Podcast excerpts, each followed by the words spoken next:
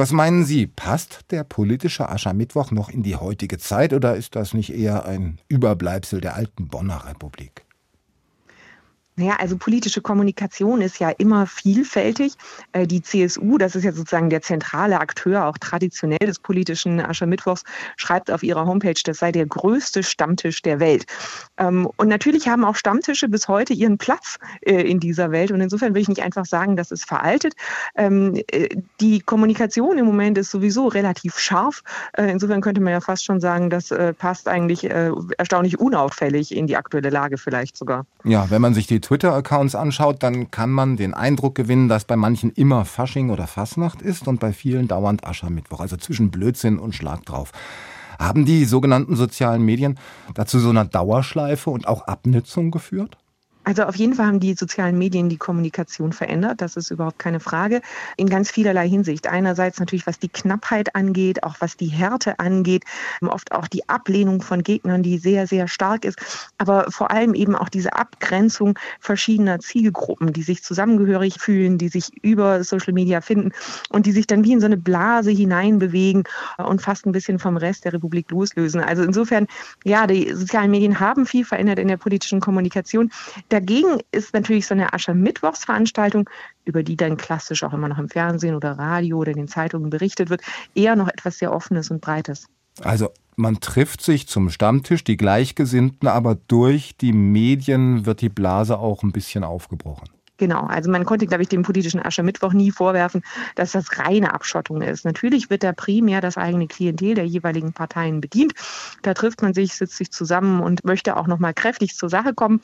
Aber es hat immer auch diese Ausstrahlung nach außen gehabt und den Vergleich auch zu anderen gehabt. Mhm. Jetzt haben wir mit Putin und den Rechtsextremen innere und äußere Bedrohungen. Da braucht es zwar einerseits den demokratischen Wettstreit, aber müssten die demokratischen Parteien nicht auch gleichzeitig enger zusammenrücken, als sie das im Moment tun?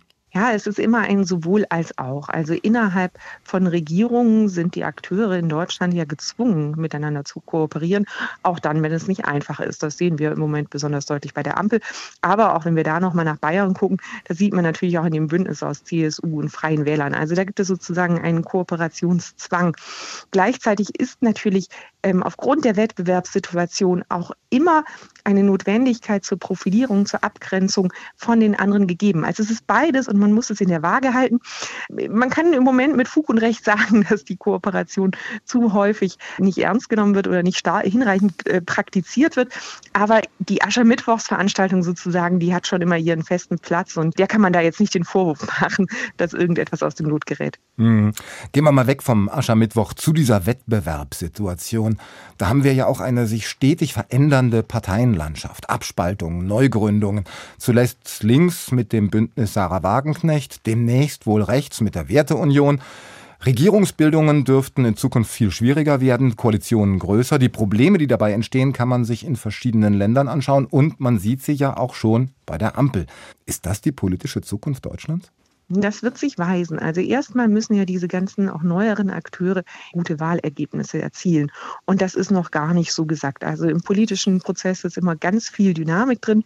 Die AfD hat sich äh, tatsächlich in einer Art und Weise, die auch viele Politikwissenschaftlerinnen und Politikwissenschaftler nicht antizipiert haben, etabliert. Ob das jetzt aber den anderen neuen Parteigründungen so gelingt, das ist bislang wirklich noch weitgehend offen. Klar, je mehr Parteien im System sind, desto schwieriger ist es, mit einer geringen Zahl von Parteien Mehrheiten zu gewinnen. Und dann sind neue Kooperationsbedarfe da. Und das ist immer wieder eine Herausforderung. Aber wie gesagt, das kann dann auch für Wählerinnen und Wähler ein Anlass sein, bei der nächsten Wahl wieder zu sagen, ah, ich gehe doch auf eine der etablierten, auf eine der Parteien der Mitte. Das will ich so nicht mehr erleben. Ne? Mhm. Also Gegenbewegungen sind da auch denkbar und möglich. Ja, aber mehr Parteienkoalitionen, dadurch Ineffektivität, Wählerfrustration. Also es könnte zur Rückbesinnung führen, aber es könnte doch wahrscheinlicher eigentlich den Populisten in die Hände spielen, oder? Im Moment sieht es so aus. Ne? Im Moment ist das die äh, Entwicklung, die wir an den Wahlergebnissen ablesen können. Aber gleichzeitig hatten wir jetzt diese vielen Demonstrationen gegen rechts, die vielen Demonstrationen gegen die AfD. Und das kann man auch schon deuten als so ein Moment der Abkehr? Also es ist ganz vielen Menschen in Deutschland im Moment ein absolutes Anliegen, darauf hinzuweisen, dass sie überhaupt nichts mit rechtsextremen Kräften am Hut haben, dass sie fest auf dem Boden der Verfassung stehen. Und das würde ich schon sagen, ist etwas, was uns auch erstaunt hat, was wir so nicht erwartet hatten. Die Frage ist, ob das nicht die sind, die ohnehin die demokratischen Parteien wählen. Genau, also das war natürlich insofern auch durchaus nie in Gefahr, dass die Mehrheit der Deutschen sich abgekehrt hätte von der freiheitlich-demokratischen Grundordnung.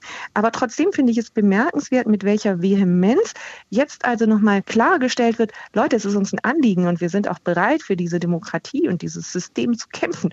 Wir gehen auf die Straße, wir treten vielleicht auch wieder vermehrt in Parteien ein. Das würde ich jetzt im Moment mal noch nicht überschätzen, aber trotzdem, äh, es ist einfach ein deutliches Engagement vieler Bürgerinnen und Bürger für die Demokratie, das wir da in den letzten Wochen gesehen haben. Wie weit wird das tragen? Was meinen Sie? Wie das meistens bei Bewegungseffekten der Fall ist, nicht auf ewig, aber trotzdem sind es ja doch sehr wirkmächtige Signale, die nach dem, was wir zuletzt beobachten konnten, auch schon ein bisschen einen Effekt auf die Meinungsumfragen hatten. Es scheint so ein bisschen tatsächlich eine verstärkte Wahrnehmung, dass die AfD tatsächlich ein Risiko werden könnte, sich etabliert zu haben in den Köpfen vieler Menschen. Und insofern muss man mal gucken, wo das hinsteuert.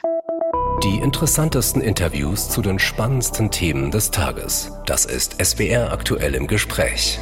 Jetzt in der ARD Audiothek abonnieren.